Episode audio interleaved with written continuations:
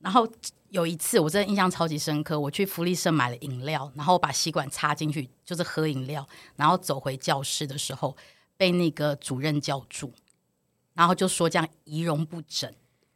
然后呢，然后后来我回到教室之后，有一个跟我很好的老师，他跟我讲了一段话，那段话我真的记到现在。他说：“他说你要别人不要责备你的方法，就是你要把自己做到最完美。”压力好大哦！所以我从那时候开始到我高中为止，我都不敢在路上边走边喝或边走边吃东西。哇！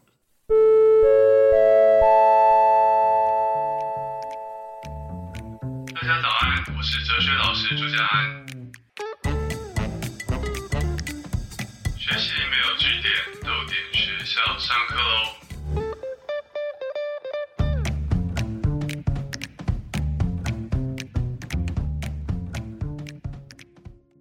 大家好，欢迎来到豆点学校，我是主持人朱家安。学习没有据点，欢迎加入我们的行列哦。这一季的主题是带安安看看真实社会。今天的导游是谁呢？我们邀请到 ASEC 羽毛笔指甲油的品牌企划长何梦伦。我们先请梦伦跟大家打招呼。Hello，梦伦。嗨，大家好，我是梦伦。今天很高兴来到豆点学校。梦伦好客气。我刚刚在看你们羽毛笔指甲油的那个。网页照片好漂亮哦！对，因为我们的视觉的的那个团队很强。听众朋友如果有看那种嗯中古欧洲的电影啊什么的，然后桌上会放个小玻璃瓶墨水，上面插一个羽毛羽毛笔。梦伦他们的那个指甲油就是做成像那个造型，而且听说上面那个羽毛笔的羽毛还不是塑料，是真的羽毛，是吗？对，那个是鹅毛。鹅毛去染色的，所以我们的羽毛会有左旋跟右旋的差别。哦，对，真正的羽毛去做的，因为想要重新塑造那个重新出现那个中古世纪的那鹅毛笔的感觉，所以当初就想说，我们一定要用真的鹅毛笔来做。真的，没有在用指甲油的时候放在桌上，也是一个很有风格的摆饰。有客人回馈说，他们的猫很爱去玩那根羽毛。哦，额外的用途。对。如果是连续收连连续用了十罐这个羽毛笔指甲油，羽毛还可以凑成猫抓棒，这种感觉也可以啊。只要再更多，就可以变鸡毛掸子了。鼓励大家多多购买哦，我真的觉得蛮漂亮的。听众朋友有空可以去搜寻一下哦，他们的牌子叫做 ESEQ，E T S E Q。不过吼，你搜寻羽毛笔指甲油应该也蛮容易找到的。我。今天我们要聊不是指甲油，今天要聊的呢是完美主义。你会觉得自己是完美主义者吗？如果去读一些完美主义的相关讨论，面向还蛮多的。有时候一个人的完美主义是要求自己，有时候你要求别人，有时候你是用别人的标准来要求自己。这些完美主义在现代社会当中。如何存在，对我们有哪些影响呢？待会我们来好好聊一聊这个话题。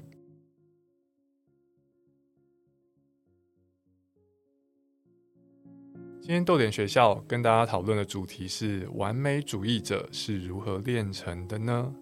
依照企业顾问林妍希在亲子天下网站的一篇文章上面的分析，哦，完美主义可以分成三种。这个区分我自己觉得蛮有启发性的哦，大家觉得大家可以参考看看。第一种呢是自我导向的完美主义，就是说你对自己有很高的期望，追求完美的动力来源是你自己，所以你的动机是你要成功。第一种自我导向，第二种是他人导向哦，就是说你 要求不是自己，要求是别人哦，对他人有过高或不真实的期待，期望别人完美无缺，不能接受其他人有错误。第三种呢是社会期许的完美主义。这一种呢，也是要求自己，只是你要求自己的标准不是来自于自己，而是来自于社会或别人。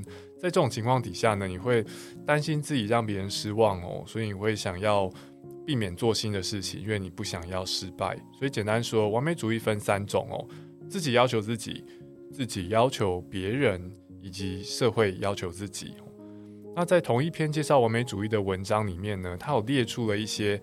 切合这三种完美主义的标准哦，那下面呢，我还跟大家介绍一些标准哦。这边是说，哎，你可以把它当成一个量表哦。梦伦也可以跟我们一起来听听看。我们有这些量表之后，大家可以自我评估，你在多大的程度上面符合这三种完美主义。我们先从第一种来哦。哎，梦伦，也跟我们一起来听听看。第一，我会为自己设定高标准，没有达到标准会让我很沮丧。这是第一个，大家可以自我评估，说你多大程度符合。第二，我喜欢精准的掌握，让事情依照计划进行。第三，我经常为了想要做更完美哦而延后完成的时间。第四，我会反复回想已经做完的事情有没有做错哦。报告交出去之后，自己想半天说已经交出去了，但是哪里没有写好。这个目前这四种呢，算是自己要求自己这型的。梦伦在这四个的检测结果怎么样？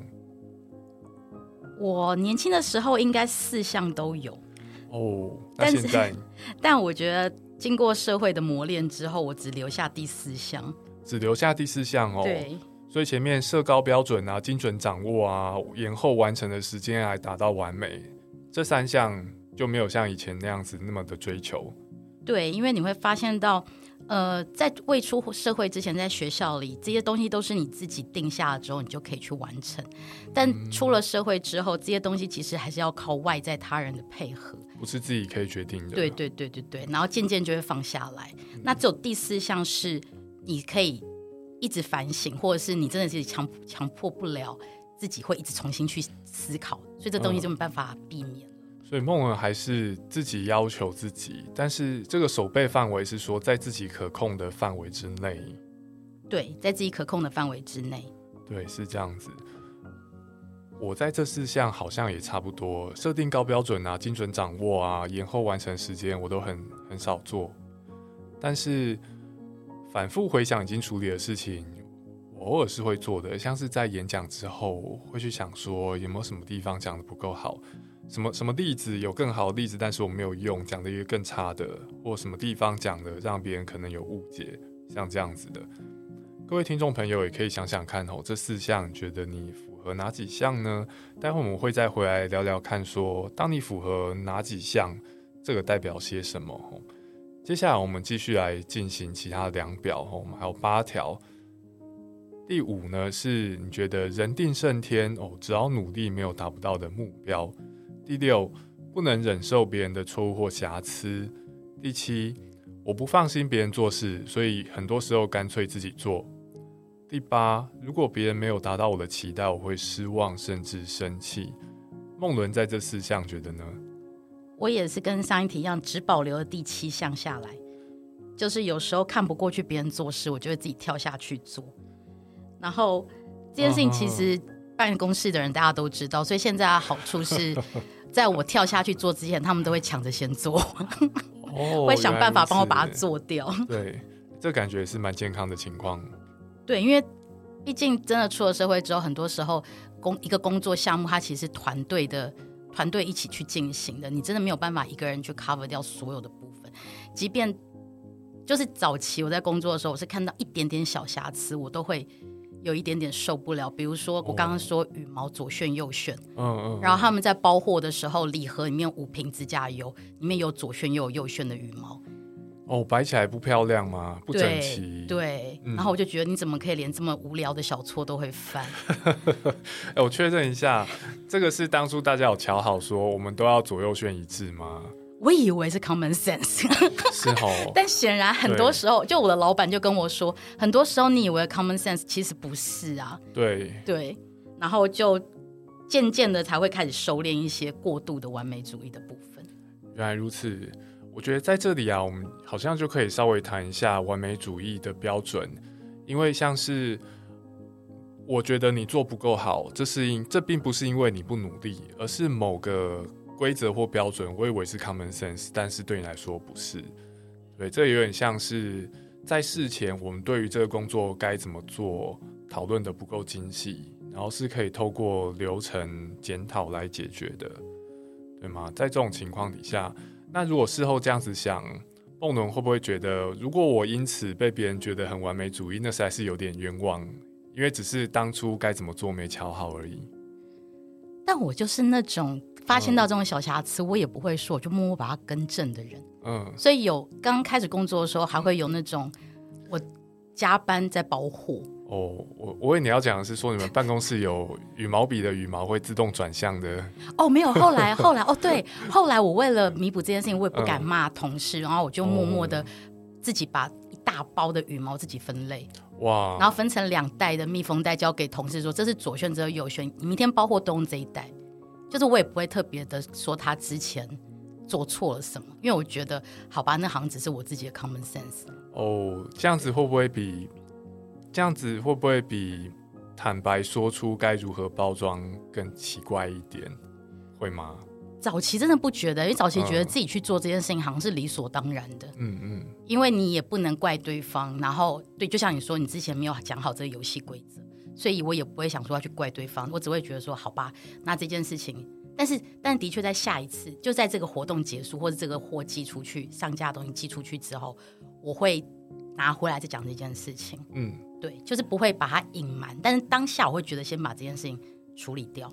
原来如此。因为制定事情该怎么做，应该是有个流程嘛，就是这个工作流程完了之后，我们检讨完，然后下次再一起用新的规则。不然的话，伙伴也会觉得，哎，怎么标准变来变去？之前没有标准，突然长出来。对，我在刚刚的四项啊，也跟梦伦差不多诶，因为不放心别人做的事，经常自己跳下来做。我也是只有这一项有，但是我的工作还蛮少跟别人合作的，所以会有这一项启动的时候啊，还是在我学生时代，比方说做小组报告、做小组报告的时候。我不知道跟我分到同一组的同学觉得如何啦，可能有些同学会觉得哦还蛮轻松的，然后有些同学会觉得我不够信不够信任他们。接下来四项，最后四项哦，让梦伦跟听众朋友们可以一起听听看。第九呢，是我担心犯错，因为犯错代表我不好。第十是我很在意别人的评价，我力求完美，符合别人的期待。十一达不到别人的期待，会让我很沮丧。十二，我因为害怕失败，不敢尝试新的挑战。这四项呢是显示社会要求自己哦，用社会的期待要求自己。梦伦在这四项觉得呢？我其实看到这四项的时候，有勾起一些不太好的回忆，因为我从小是在私校长大的，对，然后我在某一个时期比较叛逆，所以那时候其实是被就是特被特别的关注。然后有一次我真的印象超级深刻，我去福利社买了饮料，然后把吸管插进去就是喝饮料，然后走回教室的时候被那个主任叫住，然后就说这样仪容不整。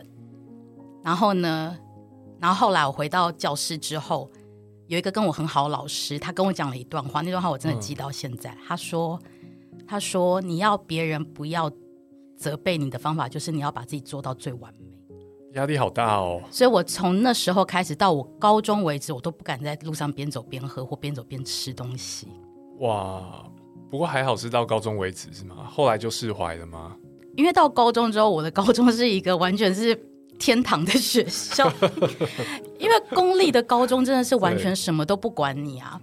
比较放任，对然后，对，然后我出来了之后，身边的同学们也都是很自由的孩子，嗯，所以就变得原来知道哦，OK，这些事情其实没那么严重，嗯那只是当初那个环境给你的一个刻板印象，你不能这样做，你该怎么做？但其实，在外面大家不会这么苛责你。嗯，真的人还蛮容易接受社会给我们的管束，就是会会觉得那是理所当然的，尤其是来自于师长啊、长辈啊，或是身边的人都遵守这套规范。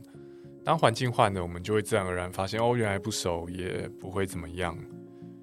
所以这四项社会要求自己，引起梦伦一些创伤回忆，算创伤吗？我觉得我现在蛮 OK 的，现在蛮 OK 的 对哦，不是很舒服，但还可以。对，就是有一点点像吞了苍蝇一样，就是有点不舒服，但是它也不会害你的生命这样子。好，这个比喻蛮好的。那这四项梦伦自我评估觉得怎么样？我只有第十二项就是完全不是，因为害怕失败而不敢尝试新的挑战。我就是因为太喜欢尝试新的挑战，才会被老师盯上。哦，这样子讲也有道理。对，所以我那一项没有，但其他九到十项，我觉得我直到现在偶尔偶尔我的那个自己还是需要自己去特别意识到说，嗯，这件这三件事情是没有那么严重的，否则我还是会遵循一些刻板印象或是一些社会条律去当另外一个自己。还是得要提醒自己。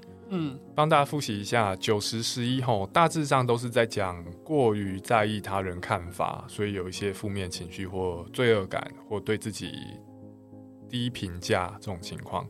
然后十二是蛮特别的，十二是说会因为上述这些情况而不敢尝试新的挑战。所以梦伦，我觉得真的是蛮勇敢跟正面的人诶。就是一方面，梦伦对于社会对你的期待很有感，当社会给你低评价，你会沮丧。但是你不会因此就不敢尝试新的挑战。梦伦可以分享一下尝试新的挑战有什么好玩的吗？因为我对我自己的评估就是我还蛮不敢尝试新的挑战的。我的人生有几个座右铭，然后其中一个座右铭是我要活到呃。我要活到，即便下一刻我就死亡，我都不后悔的状态。哇，这太正面了吧！就是没有任何后悔的事情。嗯，对。然后在这个东西的前提之下，任何人来找我尝试新的事物，我都绝对不会排斥。对，即便那真的很痛苦，我可以我可以讲一个经经验吗？嗯，就是我跟苍蝇无关的，跟苍蝇无关，跟苍蝇无关。我我在我在纽约流浪了一年，然后那一年呢，就是就是我。我哥跟我说：“你一定要去时代广场跨年。”但我是一个其实有部分社交，就我不排斥尝试新的事物，但是我很排斥跟人的互动。那时候年轻的时候，我都排斥。跟人互动真的会更恐怖，就是比事物，比如说那种高空弹跳比起来，跟人是比较可怕的一件事情。然后那时候刚好是那个恐怖攻击过后没多久。所以要去时代广场跨年是一件非常痛苦的事情，因为他必须在下午呃三点前进到那个安全封锁线内。哇！然后你进了那个封锁线内之后，你就是不能吃、不能喝、不能上厕所，因为是没有厕所。它是一个广场嘛，它是封了中间那块广场，然后没有表演节目，他从头到尾就要等到十二点那颗金球落下来。哇塞，这！等下，这都搞不清楚是是在折磨。对啊，这听起来像是什么静坐抗议的场合，非常的恐怖。你知道？哎，糟糕，不讲苍蝇，要讲另外一件事，可以吗？你先讲讲看，不行我们就卡掉。好，我隔壁的小男生一直跟他妈妈讲说，他要上厕所，在下午五点的时候。然后他妈妈，因为那时候是已经关闭封锁线，就是你进来要做那个安全确认，你是要搜身跟收包包的，所以你进来之后你是不能出去，你出去就是不能再进来了。对对，然后他妈妈就不肯让他出去，然后他们中午是吃麦当劳，嗯，然后他们就用麦当劳的纸杯哦，对，好，要不要卡就看各位。好，好，这我觉得还可以。对，就是那其实是个人间炼狱，真的是。现在现在现在不用，现在不用，他现在已经开放了。这好可怕，非常恐怖。等下事事先有预期这个吗？哥哥是整你吗？他没有预期，他只是很兴奋。他觉得一个人的一生能够有多少次机会去做这样子的事情，然后你又在那里，你为什么不去做？你又没有参加，你又没有跑趴什么？因为我不是跑趴派的。确实，来都来了，干嘛不参加一下？对。然后之后我想也对，然后对晚上的确也没事，然后宿舍也只有我一个人。然后说好啊，那我就，而且我住我当时的宿舍离。那个时代广场比较近，我说好，那我走路去好，我就真的就进去，就坐在那个，就坐在那个地方，坐到晚上十二点。嗯，感觉如何？真的 真的不好。我离开的时候，我离开的时候太饿了，然后我就去买了那个那个，就是还有在开的一家披萨店的披萨，那披萨都冷掉了。然后但因为太饿了，我就吃。然后纽约的食物就是高油脂，所以我当晚直接肠胃炎。哇，从头到尾。都没有很好哎，对我用肠胃炎迎接了我那个新年的第一天。对，那事后觉得如何？你还，但是你还是没有没有后悔自己奉守你的座右铭，对对，没有哎，因为我就觉得其实还现在回想起来是蛮有趣的。对，对，而且当下。当下真的就是在倒数的时候，所有人像疯了一样。但我觉得那疯了的状态是很像是说：“天哪，我们终于要离开这个地方。” 跟其他跨年都不一样。哎，所以梦伦对于那些纽约人来说，这搞不好是最特殊的一次跨年，或最特殊的几次。对，特殊最特殊的几次。吗？，对我有问过纽约当地人，他们就说，呃，恐怖攻击之后，其实他们自己就不去那些地方了。嗯，所以当初跟我在那边挤在那边的人，其实都是观光客。真的是蛮特殊的。对，所以有时候尝试尝试新的事物，它看起来好像没那么美好，可是你事后想想，你这辈子其实也就那么一次了。嗯，对，你不去，你也不知道你会经历到什么。对耶，我我觉得这蛮有道理的。而且这边谈的是说，人的当下的生活经验，跟你对这个生活经验，再过几年之后的回忆，对你来说意义是不一样的。很多事情在当下，就是平心而论，如果我是个快乐主义者，我才不干这种事。但是如果我是快乐主义者，那我在当下，我就会去选择我已经重复做过很多次的，可以带来稳定快乐的事情。对，说哦，跨年之前都没有去，这次也不想去，所以在家里看电视，跟过去十年一样。但是再过几年，我在回忆，所以我之前去纽约住的时候做了什么事？哦，我做了跟过去几年一样的事情。对啊，那样感觉很可惜。对耶，所以如果一个人在当下做决定，就是说，哦，我现在做这决定，我是不是会觉得舒服，觉得快乐？那这个决定再过几年回头看，它大概就会是个平淡无奇的决定，因为它是很保守的，保守的做决定的方式。那如果听众朋友是尝试梦伦这种人生态度，那你可能常常当下你会做了，哦，是原来那么痛苦，实在没想到的这种决定。但再过几年，你的回忆就会是非常多样化的回忆。嗯，对我真的从小都做超多超疯狂的事情。可以再举几个例子吗？帮我填填补一下，我觉得我就是缺乏这个。哦，我跟大家举举例一下好了。我的人生态度跟梦伦是完全相反的，我就是那种超级保守的人。举例一，我从大学、研究所跟博士班都是念嘉义中正大学，都在同个地方。我博士班没有没有毕业，但这样加起来也念了十一、十一、十二、十三年左右。我在念嘉义中正大学的时候，那就是嘉义县民雄乡，大学外面就是凤梨田，而且我在那个地方，我过了十年，我还是以一个没有摩托车的形式在那边住。换句话说，我一个人的有效行动范围就是学校方圆五百公尺。天哪！学校方圆五百公尺，甚至是没有超市的，这样子生活我都过得下去。十一年，差不多，只有在有学啊、呃同学学长姐互互相揪，我们才会去嘉义市买东西。我就只参加这种，我平常也不会在嘉义去什么观光景点啊之类的。那你真的失去了蛮多有趣的经验。好，谢谢谢谢梦文提醒我。但是我觉得我就是我就是这种人呢、然后我我现在才想到，我有时候跟别人谈自己过去的生活，比方说有时候我们聊说，哦，为什么会长成像现在这样子的人？有些人他对于自己的成长，他是很有故事可以讲的。他说小时候发生什么事啊，可能对我有什么改变啊，等等等等。就他对他来说，他的成长历程是，他是以一种可以写成故事的态度在面对。我一直很没办法理解，因为当我回头看，然后我的成长有什么特别的事，好像没有。我在中正大学住了十一年，都在同个地方，也没什么去嘉义市。我觉得这边有点像是互为因果的关系耶，因为我一直都不是一个冒险性格的人，所以我不会轻易的放弃我可以预期的安逸的过生活的方式，去尝试一些新的事情跟挑战。所以当我在回忆的时候，我找不到什么特殊的地、特殊的生命历程可以放到我的朱家安生成长故事当中，所以我一直都不觉得自己是一个成长历程是那故事性的人。我觉得这些东西是凑在一起的。听众朋友也可以想想看，你是你在这方面是比较倾向于怎么样的人？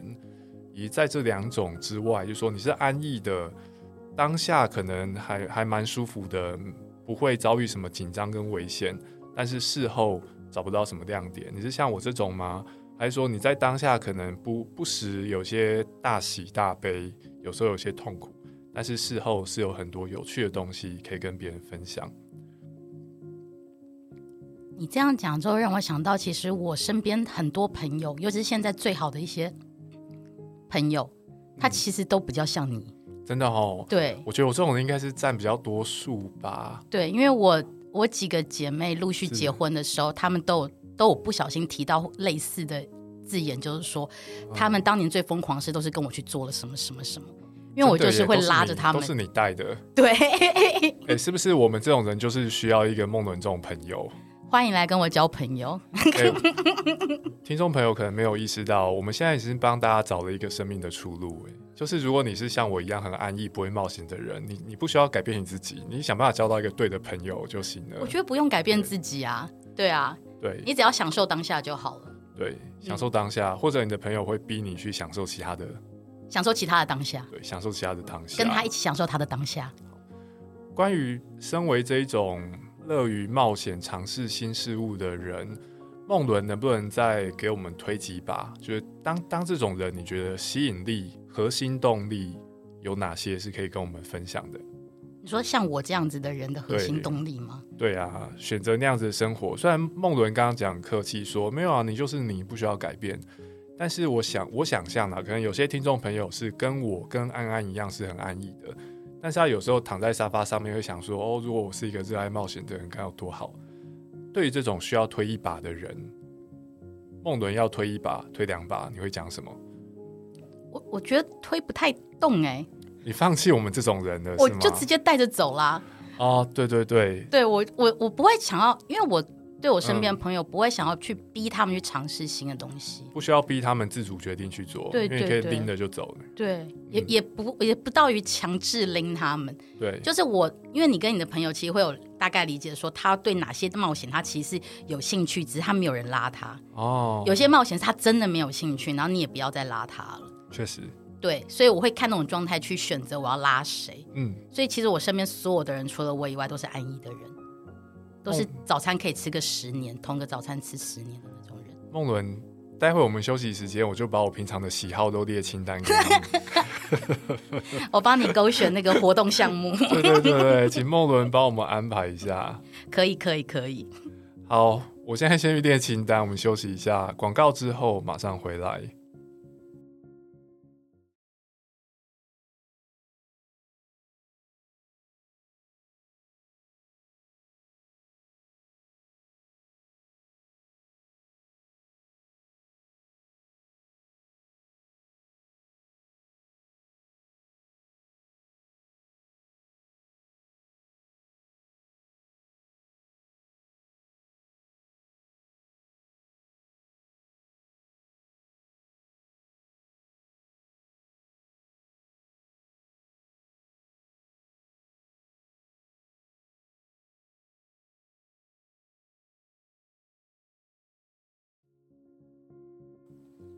刚刚呢，从完美主义聊到冒险性格。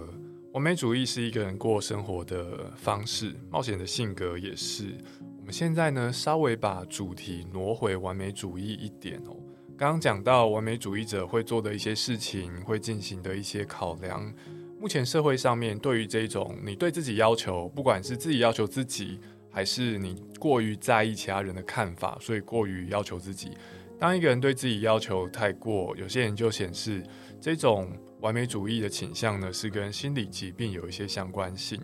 虽然说有这个研究啦，但是我想一般人你不用看研究，应该可以猜到嘛。哦，对自己要求太多，感觉就很有压力。在这种情况底下，为什么会有人想要当完美主义者，把要求跟情绪拉到这么高呢？也想请孟伦跟我们聊聊看哦。孟伦觉得，照前面的量表而言，你身为那些方向的完美主义者，本身有因此失去一些什么，或遭遇一些痛苦吗？我觉得最简单就是焦虑值一定有的啦，嗯因为当你期待的跟你实际出来的成品有落差的时候，那种情绪上的的痛苦是一定会有的。嗯，对。梦伦在这几年来也有一些调试，对不对？所以之前我们在做量表的时候，梦伦有说，这四项当中呢，我本来是几项几项都有，但是现在剩其中一项。这个调试的过程，刚刚的讨论是说，梦伦发现有进入社会，大家合作，有一些结果真的不是我一个人可以决定的，所以我没有必要用，没有没有必要把那些放在我的自我期许跟要求清单里面，不需要放那么重。这个如果是一种调试方向，那梦伦还有没有其他的调试方向或者调试的方法可以跟我们分享的？嗯，我觉得真的还是要看自己嗯自己的觉悟，因为呃，我刚开始工作没隔几年，我身体就出问题了。嗯对，所以那一次的大修养，我觉得对我的我改变完美主义的态度是很很直接的。嗯对，第一是你已经没办法控制，是就是事情已经全部都已经失去控制，所以你也没办法想去控制任何事情。然后到你真的休养回来之道之后，你也控制不了事情了，因为中间你已经休息太久了。哦，原来如此，等于几乎就是一个新开始嘛。对，然后你的想法跟观念也会全部重新改变。嗯，但是部分的完美还是保留啦，就是对自己的要求这部分。但对对对，但对周遭的人来说，你就不会那么苛责，或者是不会一直像以前会现在一个观念，就是说你怎么会？你怎么可能？你为什么不懂？你知道，就是会有这种想法，但现在都不会，现在都会有种那种大爱天下的感觉。他说没关系，你不懂我来教，哦，你不会我来教，哦，就是你知道会有种大爱天下的感觉。因为身身体出状况，加上有了一些经验，所以看事情的方法也改变了。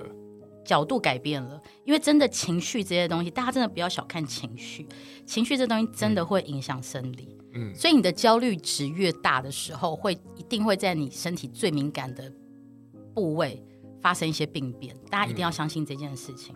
所以，所以我觉得你要真的要去适应那个落差，嗯不要陷在那个落差里。只要不陷在那个落差里的话，我觉得部分完美主义是可以接受的。嗯，完美主义者会用以一般人来说啦，比较高的要求去要求自己跟别人，但是这个我们说比较高、过高或过低，它都是评价性的措辞啊。吼，过高就是说不该那么高，过低说不该那么低。那对你而言，怎样才算是不该那么高？当然是依照自己个人的情况。如果一个人身体很健康，情绪也很正面，心态上面可以 handle 那些以别人看来很高的标准，那对你来说可能就还不算过高。哎，并不是在怂恿你，还可以再继续拉高一点，哦，或者说对你来说怎样算高，还是看每个人自己的状况，是要自己去评估的。那梦伦身为一个完美主义者，你觉得你因为自己的追追求跟期许的这个倾向，得到什么正面的东西？有哪些快乐或者价值是因此发生在你身上？我听到这个问题，我脑袋只有四个字、哎，是脏话吗？不是，我这个人很优雅的，我只有觉得问心无愧、哎哇！哎、我觉得这个这四个字虽然很明，虽然不是什么浮夸的字，但是也不是每个人随时都有办法讲出来的。这个也呼应梦伦刚刚说哦，我希望我是随时，如果生命结束在今天，我是没遗憾的的这种情况。你觉得这跟你的完美主义倾向是有关的？这方面可以多说一点吗？你说问心无愧这部分吗？嗯，如果你过去比较没有完美主义，哪些地方、哪些事情有可能会成为你的遗憾？我觉得是给别人添麻烦。哦，对，我觉得我的我的完美主义现在所保留的部分，都是都是有个大前提，就是不想要给别人添麻烦，嗯。就是不想要就是就是不是以自身为出发，而是觉得自己在交付工作的时候，我这个东西 pass 到下一个人身上，他能不能理解，他能不能做好他自己他自己才能的发挥，嗯嗯。我觉得这对我来说很重要。就比如说我们的那个指甲油品牌，我今天我把我必须要把我自己要选出作家，选出他五个作品，然后选选出这个五个作品的主题，pass 给摄影团队，他们才可以去塑造我想要的该准备要准备好。对对对梦，伦可以稍微顺便稍微介绍一下指甲油跟作家的搭配吗？指甲让大家比较可以了解刚刚你举的那个例子。是呃比较像是我们品牌品牌的概念嘛。嗯我们品牌概念就是想要引述一些经典文学的文字，然后透过那些文字给你新的启发，然后让那个颜色重新的表达呈现在你的手上面。哦，原来如此对。每个指甲油有自己的质感跟颜色，然后把它套用某些文学作品的片段，来让大家在欣赏那些颜色的时候，可以有一些其他的想法。嗯，比较像是引言，因为 essay 这个字原本就是拉丁文的引言，在那个论文里面写的时候，写出处的时候就用 essay 这样子，嗯所以其实比较像是我重新转述了那些文学，我对文学这些概念跟理解之后给读者，然后再让他们进行下一步的启发，这样子。我觉得这个啊，是不但是我说是对指甲油的包装，反过来说，也可以说是对文学作品的某种策展。嘛，你可以说哦，我用文学的片段来启发人对指甲油颜色的看法；你也可以说我用指甲油来启发对特定文学内容可能会带来新的诠释或新的感触。如果策展人要做这种事情，就一边是一边是文学艺术，一边是现现代的商品，要把它结合，你必须要把所有细节跟点子讲得很清楚，其他执行的团队才有办法知道该怎么做。诶，我可以想象这边的细节甚至超过那个羽毛是左旋还是右旋。对，因为因为有时候你的那个概念没有很精准的 pass 给他们的时候，他给你的摄影的那个草稿，你就是你就是完全不能接受。但是你跟他说你要的东西是什么，他们也无法理解，因为我摄影团队不爱看书。对他们是很明确跟我说他们有文字障碍，那我也没办法，所以你必须要一直很极致的精简你的那些书的概要，然后转述给他们，这样子，嗯让他们去理解那个纠葛跟那个我想表达的主题。真的，哎、我觉得这个就是艺术沟通，哎，就是每个人都有自己的喜好。虽然说他们说他们不爱看书，但是我相信他们也有自己偏好的一些艺术类型、艺术类型的东西。然后看那个东西，他们是很很行的。假设我是一个惯看、习惯看电影的人，那习惯看传统古典文学的人，要把那个文学的语汇跟点子传递给我，也是需要挑是是需要挑过的语言，才能很精准的表达。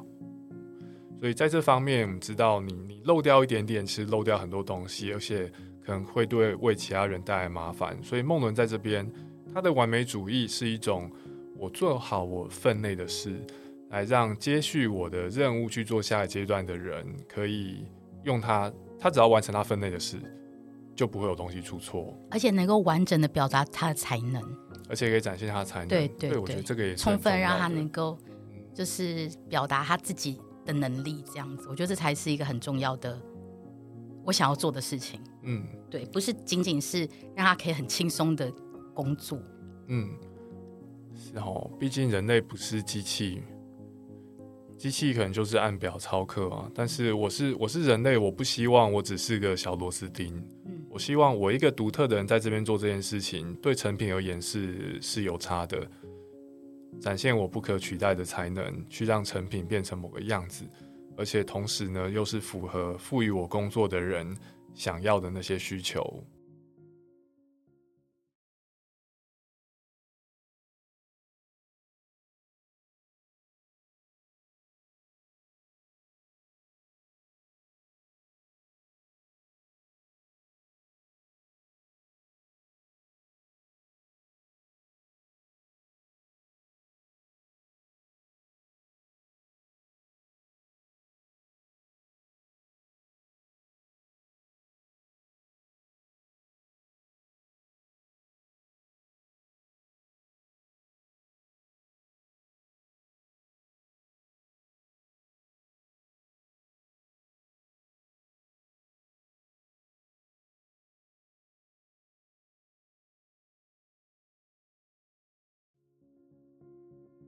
好，前面我们谈的完美主义者的工作、生活跟一些合作和面对自己心态的小小诀窍。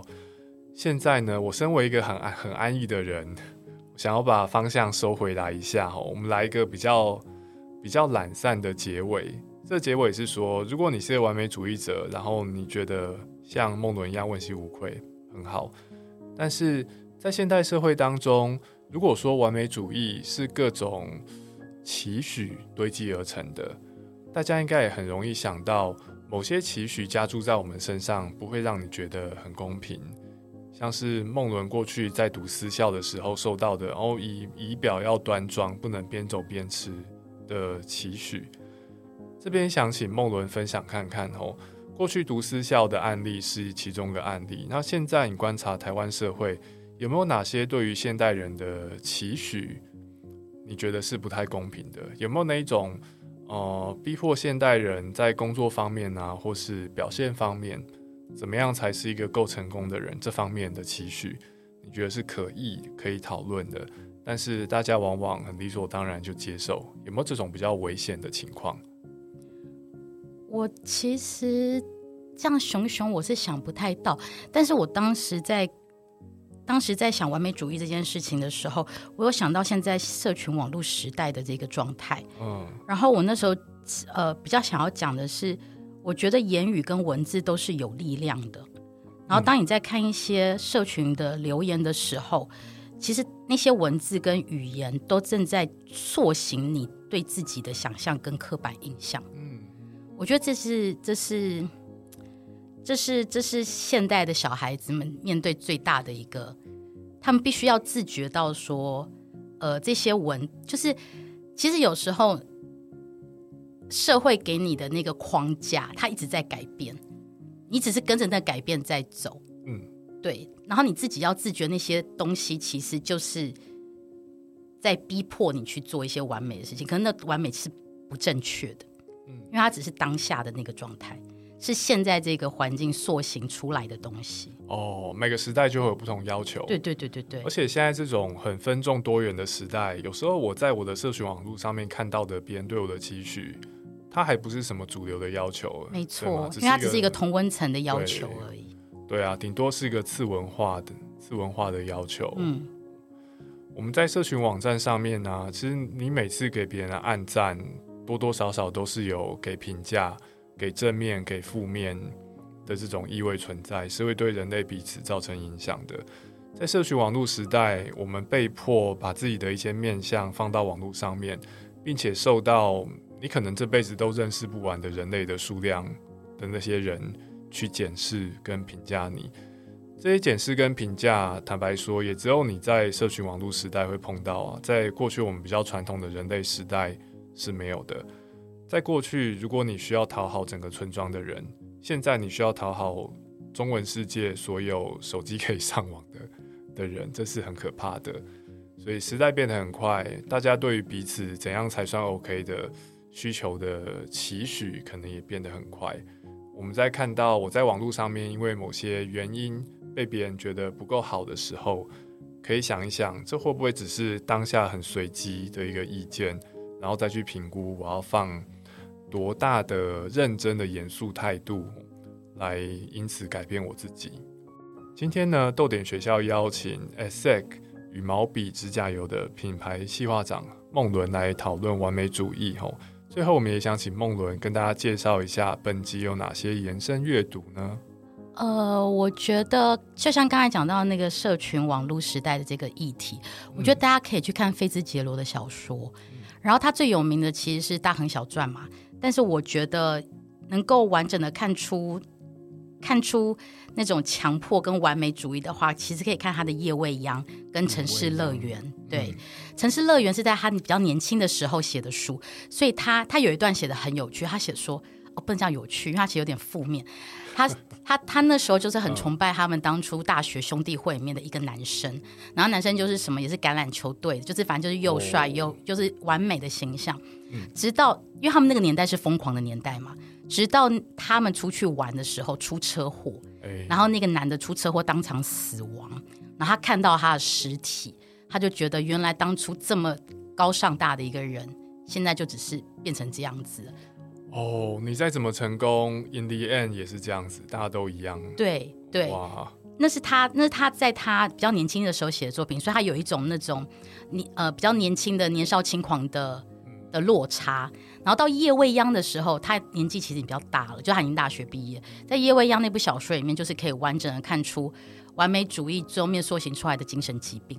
里面其实每个人都是有精神疾病的。每个人哦，对，每个角色都有，所以其实蛮推荐给大家去看的。虽然都还蛮沉重的，嗯，对，但是但是我觉得你可以了解到，当他因为费兹杰罗那个年代，其实也跟现在一样，他是一个很虚华的时代，就是很外貌的的时代。就是大家又要要帅又要多金，然后穿的很好看，其实就跟网络时代大家在塑造人设其实差不多的，是，非常推荐给大家。大家可以去看一下哦，哎，感受一下你在一个很极端的时代，被这个时代逼出了某个特定方向的完美主义，你到最后会有什么成为什么样子的人，过什么样子的生活？今天的讨论呢，感谢梦伦，感觉我又朝真实社会更靠近一步了。谢谢梦伦，谢谢听众朋友可以上豆点文创结社的粉专 IG 留言，告诉我们今天的感想。